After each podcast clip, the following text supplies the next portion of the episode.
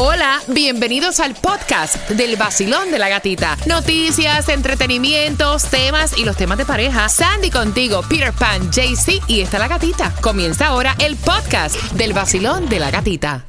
El nuevo Sol 106.7, líder en variedad. Gracias por estar con el vacilón de la gatita y atención porque vamos jugando ahora por esas entradas al concierto. La gira se llama Blanco y Negro. El concierto de Ricardo Arjona para el día 3 y 4 de junio. Eh, así que el PNC gana, te lo voy a decir, pero antes, Tomás, a las 8.25 voy a estar dando el número de teléfono porque hay tantas personas que tienen su renta atrasada. Voy a estar dando el número de teléfono para una ayuda en Miami Dade y también para Hialeah. Mientras que me preparas tú. Bueno, Gatica, te voy a decir que el Buró del Censo acaba de dar a conocer un estudio sorprendente. Las Mm. mujeres americanas están esperando muchos años para tener hijos y la pandemia empeoró esta situación. Te vas a enterar a las 8.25 mientras que vamos jugando con el PNC Gana por Ricardo Arjona. Dice, ni espero que me lo aciertes, ni espero que me bendigas. Y con un poco de suerte, espero que me lo digas. ¿Qué es? Al 305-550-9106. Ni espero que me lo aciertes, ni espero que me bendigas. Y con un poco de suerte, espero que me lo digas. Marca ahora.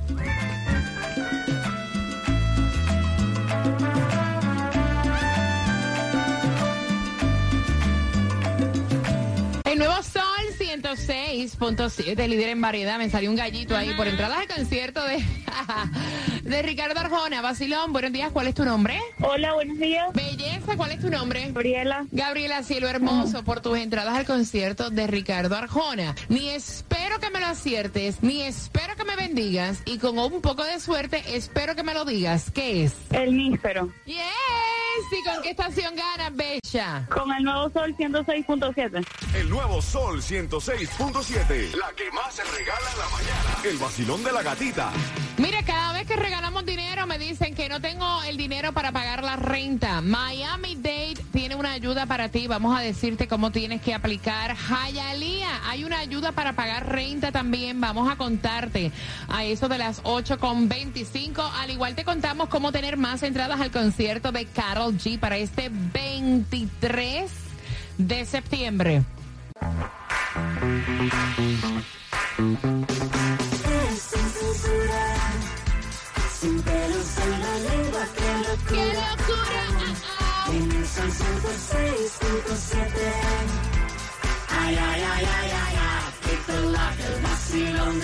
Ah. En el nuevo Sol 106.7 somos líder en variedad, 75 grados la temperatura. Gracias por despertar con nosotros. Ayer había un vaporizo, eran 90 y pico, se sentían en los 100. Caballeros, se va a meter este verano, ya se ya se ve que se, va a se van a ¿Qué meter unas calores. de calor? Yo le estaba diciendo específicamente ahora a los niños, yo le Horrible. estaba diciendo, "Pa- ahora en este verano con los calores que están haciendo, vamos a tener que usar la- la- el sunblock ese de 100% Sí. para que no te fue, no, te quema. No, está fuerte, está fuerte. Mira, atención, porque en esta hora más entradas también para el concierto de Carol G para este 23 de septiembre, segundo show, bien pendiente con el tema. Mientras que hay tanta necesidad, cada vez que regalamos dinero, no, que me hace falta para completar el pago de la renta.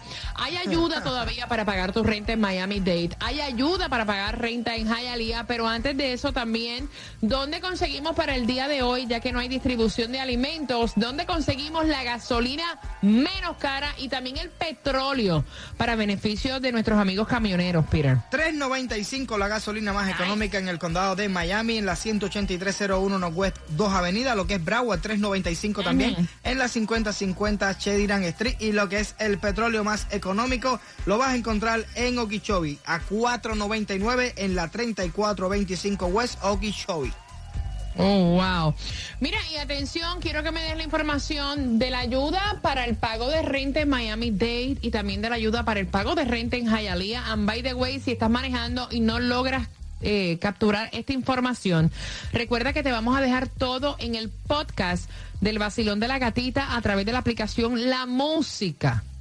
Bueno, la ayuda en el condado de Miami-Dade puedes recibir hasta 3 mil dólares por mes para ayudarte con la renta y es a través de miamidade.gov slash rent relief. Ahora, si eres residente de Hialeah, puedes recibir ayuda hasta por 12 meses teniendo, um, tienes que llamar al 305-863-2970 para más información. Mira, Tomás, cada año, pues como que las chicas están esperando más para tener niños. La pandemia ha empeorado la situación y muchos no creen en esto de casarse, tener familia, matrimonio. ¿A qué se debe todo esto, Tomás? Buenos días. Buenos días, Gatica. Es que el Buró del Censo Ajá. acaba de revelar un sorprendente informe sobre los nacimientos o falta de nacimientos y específicamente las edades de las mujeres que están dando a luz. Mira estos detalles, gata. Según el censo, durante el año 2020, el año del encierro, el número de nacimientos disminuyó en los Estados Unidos en un 4% en relación al 2019. Este es el mayor declive en 50 años porque fueron decenas de miles de nacimientos menos. Pero el Buró del Censo dice que desde hace años, pero especialmente durante y después del COVID, las mujeres están esperando más años para salir en estado y tener niños por primera vez. Por ejemplo, hace 13 décadas, las mujeres en Estados Unidos salían en estado en sus 20 años y las más tardías en los 30 años. Según el Censo Nacional de Estadísticas, en el 2021, la edad promedio para salir en estado de las mujeres en Estados Unidos saltó de 26 años a 30 años. Las primerizas, de hecho, han eliminado el número de nacimientos en un 43% en mujeres de 20 a 24 años. Pero gata, escucha esto, los nacimientos han disminuido un 22% entre mujeres de 25 a 29 años. Y aquí está lo sorprendente, los nacimientos han surgido entre mujeres de 35 a 39 años de edad. Han aumentado en un 67% en relación a hace tres años. Y lo más sorprendente es que el mayor número de mujeres que están saliendo en estado por primera vez en estos momentos tienen entre 40 y 44 años de edad. Estos nacimientos han aumentado en un 132%, algo que nunca se había visto en la historia de los Estados Unidos. Imagínate que el censo realizó una encuesta entre las mujeres que están teniendo hijos después de 35 años y encontró que las mujeres dijeron que primero ellas tenían que ocuparse de su carrera, ganar dinero y tener posibilidades de tener un niño sin ningún tipo de problemas económicos. ¿Qué te parece? Bueno, imagínate cómo han cambiado las, menta- las mentalidades, ¿no, Peter? No, es que yo te digo una cosa, eso de programarlo nunca se puede, nunca te va a salir la perfección, pero yo creo que es la mejor opción. Estar bien preparado uno con un título, un algo, para no tener tantos problemas en la vida, dándote un vaso aquí para allá con un chamaco, no es fácil.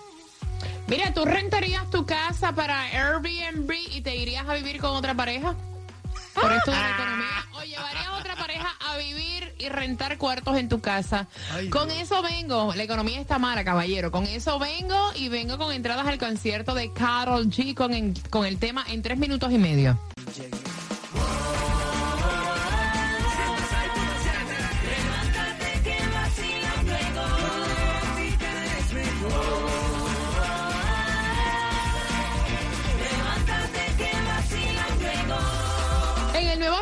106.7, somos líder en variedad. Tengo dos entradas para Carol G para este 23 de septiembre en el FTX Arena. Te las voy a regalar con el tema y una pregunta que viene a eso de las 8.50. Sabemos que la situación económica, mira, está bastante apretada.